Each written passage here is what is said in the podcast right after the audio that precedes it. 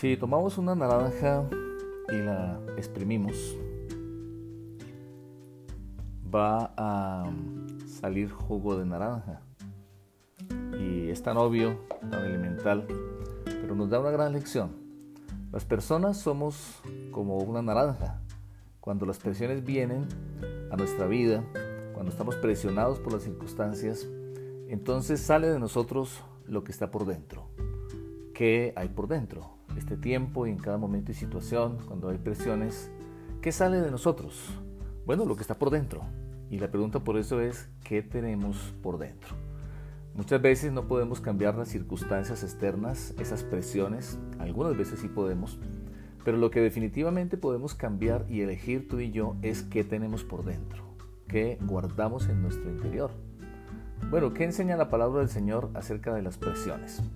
En Filipenses capítulo 4, vamos a leer los versículos 6 y 7, donde dice la palabra del Señor, por nada estéis afanosos, sino sean conocidas vuestras peticiones delante de Dios en toda oración y ruego con acción de gracias.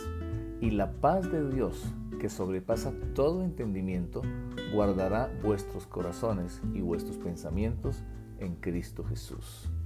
Definitivamente la misma escritura nos advierte y establece que habrá presiones, que habrá razones para estar afanosos, preocupados, tal vez angustiados. Pero nos dice qué deberíamos hacer. Dice que no estemos afanosos, que podemos tomar la decisión de no estar afanosos para que entonces lo que salga de nosotros sea tal vez una buena respuesta a lo que está ocurriendo a nuestro alrededor.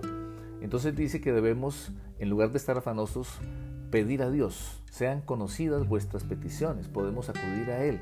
Y eso es lo que te invito, a que acudamos al Señor cada vez que hay presiones en nuestra vida, para que, dice aquí la promesa en Filipenses, la paz de Dios, que sobrepasa todo entendimiento, porque es muy por encima de lo natural, guarde nuestros corazones, las emociones y nuestros pensamientos en Cristo Jesús. Podemos responder de una manera diferente a las presiones de la vida.